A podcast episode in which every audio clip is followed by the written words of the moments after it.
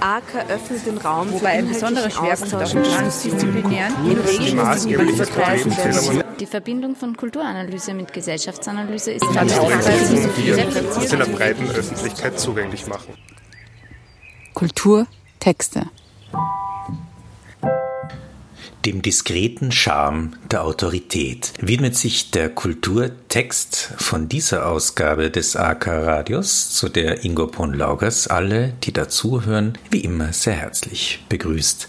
Es geht um ein Buch des Bildungsforschers Jan Niggemann, in dem Elemente pädagogischer Autorität aus einer erziehungswissenschaftlichen Perspektive untersucht werden. Die Wirkung von Hierarchien heißt es darin bilden, ich zitiere, den Wirkungsrahmen struktureller Ungleichheiten, in denen der diskrete Charme der Autorität soziale Differenzen in pädagogische Positionen übersetzt.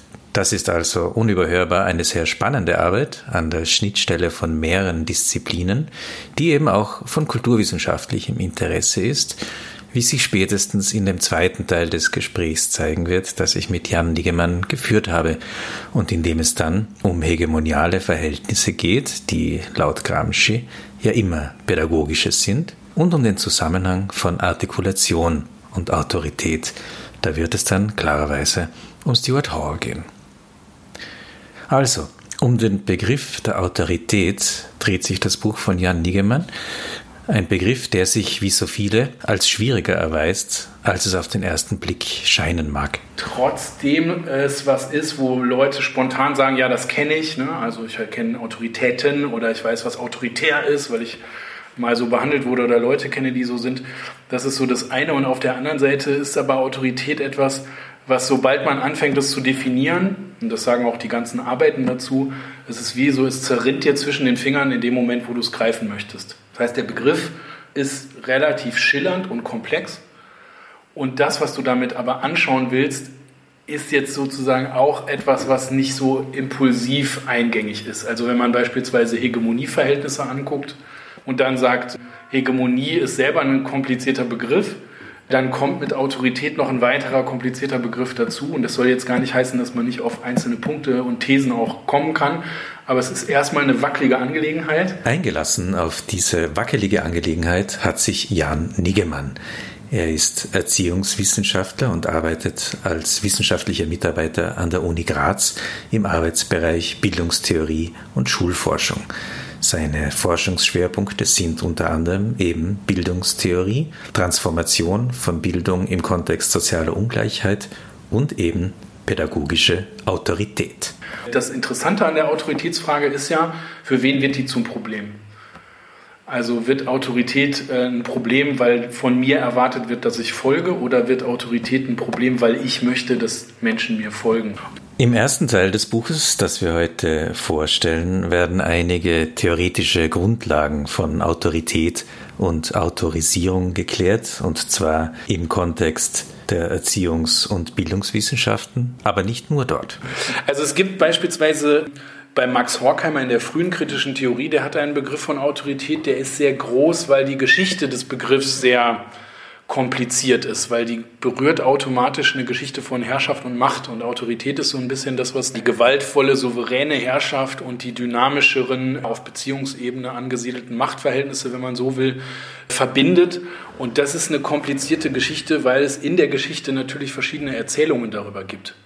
Also es gibt eine konservative Erzählung zur Autorität, die ist meistens immer die gleiche. Wenn es zu viel Chaos gibt oder Unordnung oder Stress oder Uneinigkeit, was natürlich in der Demokratie immer so ist, dann wird der Ruf nach dem starken Mann deutlich und Mann ist auch sehr bewusst. Ne? Also sind dann Männer, die Ordnung schaffen, wo sonst Kinder, Frauen und andere halt Unordnung herstellen. Dann ist es was Europäisches, dann ist es was, was auch sozusagen bei manchen die Aufgabe hatte, die Emotionen auch zu bändigen, bis hin zu der Frage, wie geht man eigentlich mit widersprüchlichen eigenen Empfindungen und Erfahrungen um. Einerseits spricht es total viele Begriffe an, die das Phänomen einkreisen, also Gehorsam, Macht, Herrschaft, Nachfolge, Charisma auch, solche Dinge. Und gleichzeitig gibt es eben verschiedene Definitionen, je nach politischem Vorhaben.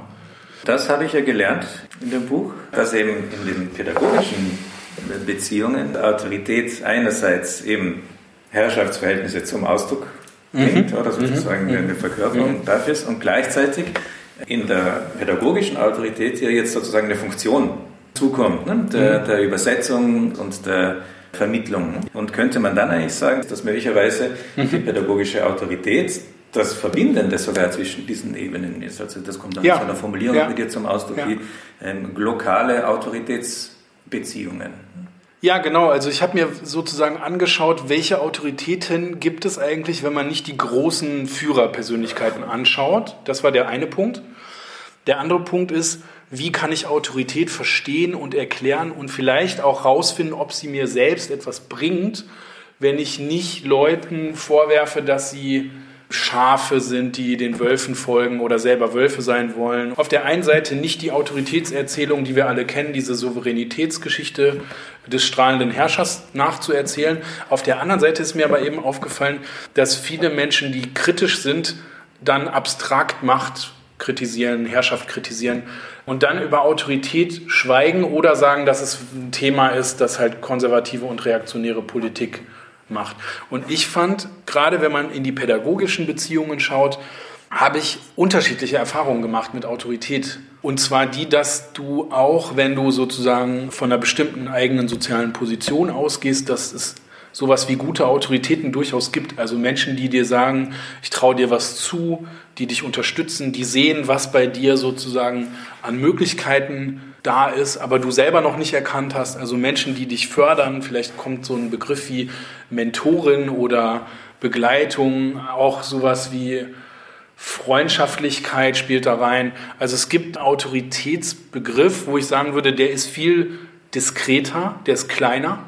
Es gibt eine Autorität, die im Hintergrund dafür sorgt, dass bestimmte Sachen, die falsch oder schlecht laufen oder unrichtig sind oder ähm, die auch gewaltförmig stattfinden, wo Autoritäten dagegen arbeiten. Und dieses Dagegenarbeiten, dieses im Hintergrund sich darum kümmern, dafür gibt es bestimmte gesellschaftskritische Perspektiven, die darauf auch abzielen. Also einmal Max Horkheimer, der gesagt hat, ja, die Autorität ist was, darüber wird sich gar nicht so gerne auseinandergesetzt und gleichzeitig ist es was total Alltägliches. Also man lernt in der Familie beispielsweise den Glauben an die Tatsachen, Dafür sorgt der Familienvater, der das Oberhaupt ist und der dann in der Familie sowas wie den letzten feudalen Rest bildet und er ist der Souverän zu Hause. Das stimmt natürlich nicht immer. Es geht um so eine ideelle Beschreibung beziehungsweise um so eine Analyse, wie lernen Menschen denn eigentlich dann sich Autoritäten in der Gesellschaft unterordnen, also Chefs, Vorgesetzten, Lehrerinnen und so weiter. Und Horkheimer sagt, dass es nicht souverän und glamourös, sondern das passiert als erstes in der Familie und dann auch in der Schule und in den alltäglichen Bereichen der Kultur. Damit sind wir also bei den alltäglichen Bereichen der Kultur angelangt und somit bei der Frage, wie auch die Grundlagen von Herrschaftsbeziehungen in so Sphären wie Familie oder Schule gebildet werden. In dem Gespräch, das ich mit Jan Niggemann geführt habe, habe ich ihn folgerichtig auch auf die ideologietheoretischen Implikationen seiner Auseinandersetzung mit Autorität angesprochen. Und da hat natürlich Autorität eine zentrale Rolle. Und nicht zufällig kommt ja bei dir auch dieser althussersche Begriff der Anrufung an sehr zentralen ja. Stellen des Buches immer wieder vor. Also die pädagogische Autorität als Bindeglied sozusagen, als Übersetzung von ideologischer Anrufung, so sinngemäß. Ja, genau. In Erinnerung. Jetzt habe ich mich gefragt, ist das jetzt eigentlich dein erziehungswissenschaftlicher Zugriff, wie man parallel zur Ideologietheorie auch darauf zugreifen kann? Oder gehört es eigentlich in die Ideologietheorie mit rein? Ja, ist mhm. sozusagen mhm. diese, jetzt um es plakativ zu sagen, wäre dann praktisch die Pädagogik sowas wie die Methodenlehre ja, von ja. Ideologietheorie. Das sage ich jetzt ja, genau. In Wirklichkeit habe ich da auch eine Stelle in deinem Buch, wo das eigentlich sinngemäß mhm. so steht, wo du schreibst, pädagogische Autorität ist die pädagogische Dimension von politisch-ethischer Führungspraxis in Gesellschaften mit hegemonialer Herrschaftsform. Wenn ich es nochmal in meinen eigenen Worten sagen soll, dann ist ja die Frage, Ideologie ist sozusagen sowas wie die systematischen Auffassungen oder die Weltauffassungen, die Sichtweisen und so weiter. Also alles, was so Denken, Verstehen, Deuten, Sinn und so weiter bedeutet. Und die Pädagogik wäre das Werkzeug, beziehungsweise wie du es genannt hast, ja die Methode, das an den Mann und an die Menschen zu bringen. Das ist sehr verlockend, aber mein Punkt war ein anderer, nämlich zu überlegen, wie hängen die Inhalte mit der Art und Weise, sie anzunehmen, zusammen. Das heißt, ich kann Ideologie und Pädagogik unterscheiden, aber mir ist aufgefallen, beziehungsweise ist ein wichtiger Punkt, deswegen schlage ich pädagogische Autorität als einen erziehungswissenschaftlichen Begriff vor und würde den aber ergänzen um diese Perspektive beispielsweise von Ideologietheorie und auch von der Hegemonietheorie von Gramsci oder von dem Artikulationsbegriff von Stuart Hall, nämlich zu sagen, es macht Sinn, bestimmte Facetten von Phänomenen zu unterscheiden. Man könnte jetzt nicht sauber auseinanderhalten, was ist das Ideologische und was ist das Pädagogische an einer Lehr-Lern-Beziehung sozusagen. Man kann aber sagen, der Moment des Ideologischen ist der, wo eine bestimmte Auffassung aus einer bestimmten Geschichte herauskommt.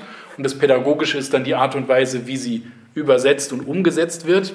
Also so ein bisschen gibt es deiner Beobachtung recht, dass schon Pädagogik so ein bisschen wie das Mittel dazu gedacht wird, aber nicht ganz. Wenn eine These der Ideologietheorie stimmt, nämlich dass es weder ein davor noch ein dahinter des Ideologischen gibt, dann ist Pädagogik selber ja auch schon eine Theorie und eine Denkform und eine Art und Weise auf Beziehungen zu schauen. Und dann wird der Gegenstand selber ja durch die Art und Weise, wie er vermittelt werden soll, jetzt vielleicht nicht mitbegründet, aber zumindest berührt. Und das bedeutet, selbst wenn jetzt diejenigen, die als Pädagoginnen professionell vermitteln sollen, die sind ja nicht ideologiefrei. Das heißt also, ich kann zwar unterscheiden, ist das jetzt eher der pädagogische Moment des Vermittelns, Übersetzens, Deutens und Lehrens und Zeigens.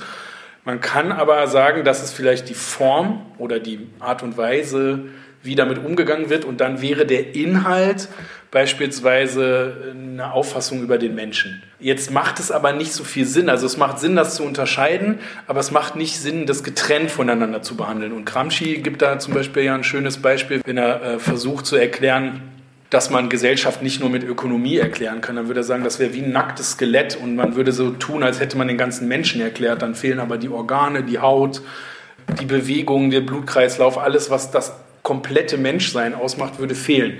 Und diese Bewegung des Auseinandersortierens als etwas, wo man dann sagen kann, man hat verschiedene Punkte, wo man etwas versteht, aber es wirkt zusammen. Das ist so eine Denkbewegung, die schwierig ist, aber die ich dafür sinnvoll halte. Gramsci und die Hegemonietheorie spielen in der Arbeit von Jan Nigemann klarerweise eine zentrale Rolle. Und ich werde am Ende dieser Folge auch noch auf ein ganz neues Buch hinweisen, ein Buch zu pädagogischen Anschlüssen an Antonio Gramsci, das er mit herausgegeben hat. Viele verbinden den Namen von Jan Liegemann vielleicht aber auch mit der Anthologie Gramsci lesen, Einstiege in die Gefängnishefte, die er im Argument Verlag mit herausgegeben hat. Das ist auch schon über zehn Jahre her, aber das ist nach wie vor ein sehr verbreitetes Gramsci-Lesebuch. Rund um die Frage der pädagogischen Autorität habe ich mich also klarerweise mit ihm auch über die pädagogischen Implikationen der Hegemonietheorie unterhalten. Und gleichzeitig merkt man aber, dass die Hegemonietheorie sozusagen jetzt nicht der Werkzeugkoffer ist, mit dem man das angeht, ja. wie dieser ja. Gegenstand auf die Hegemonietheorie wieder zurückwirkt und in ihr ja auch schon enthalten ist. Also das wissen wir ja beide, ne? sozusagen ja, ja, die voll, pädagogischen voll. Implikationen ähm, von Hegemonie. Ich hab, bin ausgegangen von der These bei Gramsci, dass jedes Verhältnis von Hegemonie ein pädagogisches ist. Das heißt ja umgekehrt nicht, dass jedes pädagogische Verhältnis an der Bildung von Hegemonie gleichermaßen beteiligt ist. Und für mich war wichtig, dass die hegemonietheoretischen Perspektiven, die gibt es mehr aus den Politikwissenschaften vor allen Dingen, aber auch andernorts, dass die verstehen, dass Pädagogik eben nicht nur ein Mittel ist, weil das nervt mich eigentlich immer total, dass Pädagogik ist halt sowas wie die Drecksarbeit, die einen auch nicht juckt oder die dann halt, das haben wir jetzt bei der Corona-Krise auch gesehen, man schickt die Kinder halt nach Hause und sagt zu Hause, die können das eh, weil das können die Frauen dann aus sich heraus, ne, qua Natur. Das ist halt das Falscheste, was es gibt und das gibt es leider auf Seiten der kritischen Kräfte auch. Also es gibt viele, die sagen, Pädagogik ist nicht wichtig, Pädagogik ist egal und so weiter. Und das stimmt nicht. Und das versuche ich eben auch zu zeigen. Und ich habe deswegen auch versucht, pädagogische Autorität sehr nah an Gramscis Begriffen als eine bestimmte Praxis zu definieren, die selber aber hochtheoretisch geplant, konzipiert und dann auch sehr anspruchsvoll ist, wenn man sie dann real durchführt, weil sie verbindet eben ideologische Anrufungen mit pädagogischen anderen Praktiken. Das heißt aber, was muss ich kennen? Ich muss überhaupt mal wissen, was Ideologien sind. Ich muss die kennen, die in mir selber mein Denken strukturieren und mein Handeln betreffen. Also von welchen ideologischen Strömungen bin ich selber Teil? Das kennst du ja von Gramsci selber auch. Da hast du ja super äh, Arbeiten zuvor gelegt zu der Frage, wie der Alltagsverstand, der eigene und dann auch der anderen, eigentlich mir selbst gar keine Entwicklung für mich zeigt. Und wenn ich jetzt anfange, ideologiekritisch meinen Alltagsverstand anzuschauen oder auch das Kollektiv mit anderen mache und dann beginne ich Möglichkeiten zu sehen, anderes zu lernen oder auch Lernblockaden nicht als mein Versagen zu deuten, sondern als systematische Behinderungen, dann ist das ja genau der Punkt, wo Ideologie und Pädagogik sozusagen zusammenwirken, weil man Ideologiekritik auch erstmal lernen muss. Und es bringt auch nichts, wenn ich jetzt sozusagen die Ideologiekritik als Intellektueller formuliere und dann anderen Leuten arbeitsteilig die Aufgabe und gebe, bringt das mal an die Leute, weil das führt ja gar nicht dazu, dass die Leute dann selber das können. Ich habe das total wörtlich genommen, was Gramsci sagt, nämlich jedes Verhältnis von Hegemonie ist ein pädagogisches. Und eine These, die ich mit dem Buch versuche zu argumentieren, ist auch, dass man an den pädagogischen Beziehungen und an der Art und Weise, wie sie sind und wie verbreitet sie sind und wer was von wem wie lernt, dass man damit eine eigene Karte hegemonialer Beziehungen entwickeln kann und sehen kann. Und ich habe einen viel stärkeren Glauben daran, dass Menschen, die was lernen und die nicht von vornherein schon wissen, alles über sich und die Welt und die Möglichkeiten, die es geben könnte, dass genau das diejenigen sind, die wichtig sind für ja sowas wie eine andere Gesellschaft. Na, es gibt total viel diese Leute, die dann wissen, Strategie XY ist so und so und sich dann immer ärgern, dass die guten Ideen von den Menschen nicht aufgenommen werden. Ja, das ist vielleicht gar nicht so schlecht. Das stellt eine eigene Herausforderung an die eigene Pädagogik. Das habe ich bei Gramsci auch gelernt. Zu sagen, deute doch das eigene, deine eigene Praxis. Wenn Leute etwas nicht aufgreifen, dann kann es auch daran liegen, dass du noch nicht deren Position, deren Problematiken und deine Interessen so aufeinander bezogen hast, dass eine gemeinsame Praxis entstanden ist. In dieser Ausgabe der Kulturtexte spricht Jan Niggemann über sein Buch Der diskrete Charme der Autorität, Elemente pädagogischer Autorität aus erziehungswissenschaftlicher Perspektive. Und zu einem Kultur Text wird dieses Werk spätestens an der Stelle, wo auf das Kapitel zur Hegemonie-Theorie 1 zur Artikulation folgt und die Rede damit auf Stuart Hall und die Cultural Studies kommt. Mein Eindruck ist ein bisschen, dass Stuart Hall noch viel mehr als Gramsci für dich so einer sein scheint, der dir wirklich ein Werkzeug an die Hand gibt. Ja, absolut. Das, das scheint mir viel mehr als eine theoretische Rahmen oder das theoretische Erbe von Cultural Studies oder so. Da habe ich oft so den Eindruck bei dir, das ist wirklich etwas, wo du sagst, das kann ich ganz konkret was damit ja, machen. Ja, absolut. Stuart Hall ist für mich total wichtig gewesen. Einmal, weil Cultural Studies sich nicht wie eine elitäre Gruppe verhalten haben. Die waren immer begründet in Arbeiterinnenbewegungen, in sozialen Bewegungen. Die haben immer versucht, eine bestimmte Form von Gesellschaftskritik mit offenen Lernformaten zu verbinden. Also die haben sehr bewusst Kultur, Popkultur, Alltag und so weiter. Das war sozusagen das Spektakel. Also der Spektakel war das Alltägliche, das Populare. Und was sie halt von vielen so kulturpessimistischen Perspektiven unterschieden hat, war eben, dass es kein abfälliger Blick nach unten gab. Also es gab nicht dieses Verachten der Massen.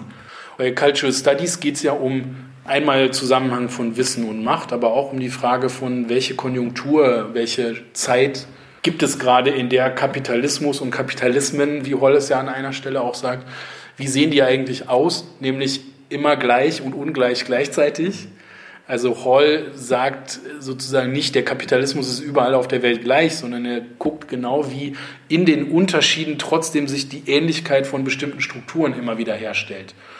Und darin spielt Pädagogik und darin spielt Alltag und Lernen und darin spielt auch so eine Auffassung stark eine Rolle, dass Herrschaft zwar aufwendig ist, aber auch nicht gelingt. Es gibt eigentlich immer Brüche, es gibt immer Leute, die dagegen sind. Es gibt, weil du vorhin die Ideologiefrage angesprochen hast, Hall hat selber, hat das mal so typisiert in einem Aufsatz Codieren, Dekodieren, dass er gesagt hat, es gibt ja auch verschiedene Arten, Produkte zu lesen, also Ideologien auch zu deuten, nämlich eine affirmative Lesart, also eine, die sozusagen nicht weiß, was sie da übernimmt an Perspektiven und Meinungen und Haltungen und Positionen. Dann gibt es eine, die sozusagen einzelne Aspekte zurückweist, aber eigentlich insgesamt mit dem Blick auf die Welt einverstanden ist. Und dann gibt es eben diese oppositionelle Lesart. Und das ist ja nicht nur eine politische Perspektive, das ist auch eine pädagogische, weil plötzlich kann ich sehr genau danach schauen, wer schaut eigentlich auf was wie. Es geht nicht darum, dass man den größten Rotz der Kulturindustrie äh, reproduziert, unkritisch. Aber es geht darum, zu verstehen, wer, warum, aus welchem Hintergrund auch welche Dinge rezipiert und wahrnimmt. Und das ist nicht nur Ideologiekritik, sondern auch pädagogisch. Nämlich also und wie nun steht diese pädagogische Dimension in Verbindung mit Stuart Halls Begriff der Artikulation? Der Erziehungswissenschaftler Jan Niggemann erläutert die spezifische Qualität dieses Konzepts. Artikulation bei Hall ist ein Begriff, den ich spannend finde, weil der einerseits sagt, dass Dinge, die sonst nicht miteinander zu tun haben müssen, verbunden werden können. Also es gibt was ganz Praktisches, also eine bestimmte Denkweise braucht eine bestimmte Pädagogik. Ich kann nicht Menschen aus verschiedenen sozialen Gruppen auf die gleiche Art und Weise die gleiche Idee beibringen. Das hat Gramsci schon sehr schön gesagt. Und Hall besteht darauf zu sagen, man braucht eigentlich, heute würde man vielleicht sagen, zielgruppenspezifische Übersetzungen von Kritik also wenn ich jetzt sage, Menschen sollen Kritik lernen, dann ist das ein Unterschied, ob ich mit Menschen rede, die unter Kritik sowas Universitäres verstehen oder die Kritik verstehen als beispielsweise was Negatives, weil Kritik immer automatisch heißt niedermachen. So, und für beide muss ich dann an sehr unterschiedlichen Punkten ansetzen. Ich weiß aber, Kritik ist verbunden eben mit Positionen, mit der Perspektive, die die Leute einnehmen.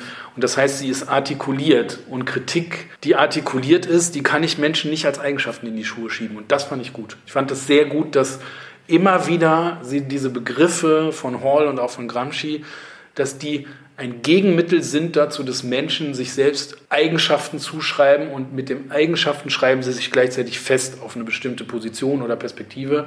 Ein wichtiger Punkt bei Holz Artikulation ist ja auch, dass er sagt, Artikulationen sind situativ, also kontextabhängig, sind spezifisch für einen bestimmten Moment, für einen Zeitpunkt. Und das, was gestern noch für Leute selbstverständlich zusammenhing, kann heute schon nichts mehr miteinander zu tun haben oder sehr weit voneinander entfernt sein. Und das heißt, Hall interpretiert damit eine bestimmte Form von Geschichte und, wie er sagt, Konjunktur auch. Also welche Gruppen sind gerade mit welchen anderen Gruppen politisch unterwegs, wer erreicht wen, wer erreicht wen nicht. Artikulation ist dafür ein sehr wichtiges Konzept, auch weil Hall eben selber pädagogisch gearbeitet hat. Stuart Halls Sicht auf Artikulation erlaubt es, und damit lesen wir auch ein bisschen in das Buch von Jan Niggemann hinein, den Zwang als zwingend aber auf eine nicht deterministische Weise zu erfassen, und zwar als notwendig, aber nicht unveränderbar. Pädagogische Autorität ist die pädagogische Dimension von politisch-ethischer Führungspraxis in Gesellschaften mit hegemonialer Herrschaftsform. Und dann noch das Zitat, das ich ganz am Beginn dieser Sendung schon angedeutet habe. Es lautet vollständig. Die zugleich diskreten und gewaltvollen Wirkungen von Hierarchien und imperialer wie epistemischer Gewalt bilden den Wirkungsrahmen struktureller Ungleichheiten, in denen der diskrete Charme der Autorität soziale Differenzen in pädagogische Positionen übersetzt. Und abschließend noch diese Stelle, die, wenn man so will, das Fazit des Buchs auch enthält. Die zentrale These lautet, dass pädagogische Autorität als Autorisierung sozialer Beziehungen einen entscheidenden Beitrag zur Verallgemeinerung von politischen Projekten und Philosophien beiträgt. Sie etabliert politisch-ethische Führung als pädagogische Autoritätsbeziehung, in der Gruppen von Herrschenden und Beherrschten in Beziehungen von Führenden und Geführten umgearbeitet werden, in denen die Führenden jene sind, die pädagogisch, also lehrend, erklärend, abwägend, kritisierend, grenzziehend und so weiter die eigenen Vorhaben verallgemeinern. Allerdings das Buch stellt kein Programm vor und der Titel Der diskrete Charme der Autorität ist auch so gemeint, dass es aber trotzdem sehr viele sozusagen so Kleinigkeiten zu lernen gibt, die was bewirken können, wenn man sie einzusetzen weiß. Man kann auf Menschen, auf Gruppen, auf Einzelne, auf ihre Geschichte und so weiter gucken und nur Eigenschaften sehen oder Natur oder Dinge oder Wesen oder was auch immer. Und dieses Buch versucht zu verstehen, wie beeinflusst dich selbst deine eigene Geschichte als geworden also als Teil von welchen Gruppen bist du aufgewachsen, ne? männlich, weiblich, non-binär oder weiß, nicht weiß und so weiter. Also als Teil von welchen Gruppen hast du bestimmte spezifische Erfahrungen gemacht und inwieweit sind diese Erfahrungen etwas, was sich nicht so leicht ändern lässt, nur weil du deine Einstellung dazu änderst. Das ist der eine Punkt. Und der andere ist aber auch, wie kann man sozusagen die Dauerhaftigkeit von gesellschaftlichen Strukturen verstehen, auch um zu verstehen, dass man da selber jetzt mit eigenem Verhalten nur gewisse Sachen ändern kann, aber schon auch die ändern kann. Das ist die eine Seite. Und das andere ist natürlich zu sagen, wie kann man denn eigentlich eine andere Perspektive auf Veränderungen einnehmen, die nicht einen großen Vorschlag macht. Und die stärker sagt, wenn Dinge artikuliert sind und nicht automatisch miteinander zusammenhängen, dann kann ich diese Verbindung umbauen, dann kann ich andere Ideen mit einer anderen Pädagogik und einer anderen Praxis verbinden. Und dass ich das kann, heißt, dass es ein Potenzial ist und dass es nicht so leicht ist, heißt, dass ich das in Bedingungen tue, die ich nicht selber bestimme oder in der Hand habe. Und das bedeutet aber, ich kann meine eigene Kritikperspektive ändern. Ich kann sozusagen aufhören, auf Masse zu schauen, auf Gruppen zu schauen und zu sagen, die sind so und so, sondern mir geht es eher darum zu überlegen, wie kann man sich selbst als geworden begreifen und dann auch sich als anders werdend erfinden. Und wie kann man das als einen kollektiven Lernprozess begreifen. Im Mittelpunkt dieser Ausgabe der Kulturtexte stand das Buch Der diskrete Charme der Autorität, Elemente pädagogischer Autorität und Autorisierungen aus erziehungswissenschaftlicher Perspektive. Es ist 2022 bei Belz Juventa erschienen, wo Jan Niggemann gerade also 2023 auch ein anderes Buch mit herausgegeben hat, auf das ich gleich im Anschluss noch zu sprechen kommen werde. Aber wenn das heute schon eine Bücherfolge ist in unserer Reihe, nütze ich natürlich auch die Gelegenheit, auf die Buchreihe des Arbeitskreises Kulturanalyse hinzuweisen, dessen Audiorepräsentanz diese Sendung ja ist. Die Reihe AK-Texte, die bei Thuria und Kant erscheint. Denn da sind für 2024 auch ganz spannende Publikationen in Vorbereitung. Zwei möchte ich hier schon ansprechen. Nämlich erstens ein kleines Buch von Clemens Sotner, einen in Dublin wirkenden Kulturwissenschaftler, der dem Arbeitskreis Kulturanalyse eng verbunden ist. Er hat für uns ein Buch zur Verfügung gestellt mit dem Titel Borderline, Fantastik, Liminalität und Kulturökonomie. Gerade habe ich gehört, dass der Titel umstritten ist. Vielleicht soll es auch Grenzwerte heißen. Das werden wir sehen. Ausgangspunkt ist jedenfalls eine Theorie des Fantastischen in der Literatur und eine Definition von Liminalität als geheimer Triebfeder für die dauernde Selbsterneuerung der Kultur im Dazwischen und an den Rändern. Und der zweite Hinweis betrifft einen Autor, über den ich mich besonders freue, dass wir ihn gewinnen konnten, nämlich Jens Kastner. Auch er wird kulturwissenschaftliche Literaturwissenschaft betreiben, wenn man so will, und das als Soziologe und Kunsthistoriker, der er eigentlich ist. Jens Kastner also liefert kulturwissenschaftliche Balzac-Lektüren mit Bourdieu und Gramsci. Und mit Gramsci bin ich auch schon beim letzten Literaturhinweis, den ich schon angedeutet habe, mit dem sich auch der thematische Kreis zu dieser Ausgabe der Kulturtexte schließt, von Jan Nigemann also herausgegeben, gemeinsam mit Maria Domar Castro Varela und Natascha Kakpur Hegemonie bilden. Pädagogische Anschlüsse an Antonio Gramsci. Dieses Buch ist auch Open Access zugänglich. Ihr findet es unter anderem auf der Seite belz.de.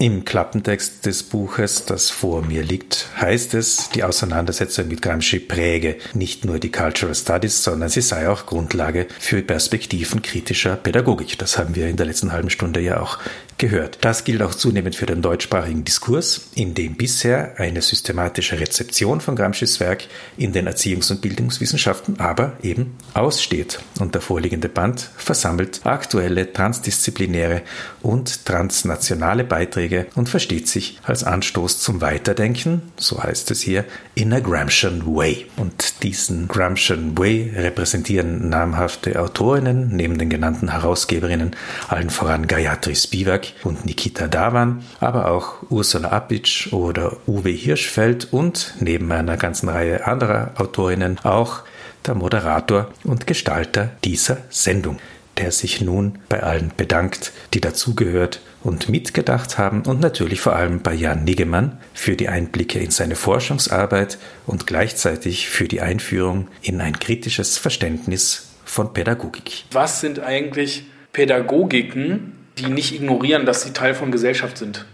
Und was für andere Pädagogiken sind eigentlich möglich? Und eine, die da für mich am Ende bei rauskommt, ist, äh, sich sehr gut auszusuchen, wem man folgen will. Weil folgen ist nicht unbedingt negativ, sondern folgen müssen ist das Problem. Aber mhm. folgen können kann eine Möglichkeit sein, sich zu entwickeln. AKA öffnet den Raum Wobei ein besonderer Schwerpunkt auf dem transdisziplinären die Verbindung von Kulturanalyse mit Gesellschaftsanalyse ist ganz die in der breiten Öffentlichkeit zugänglich machen. Kultur Texte. Die Aktivitäten des Arbeitskreises Kulturanalyse, wie auch diese Sendung, werden gefördert von der Stadt Wien Kultur.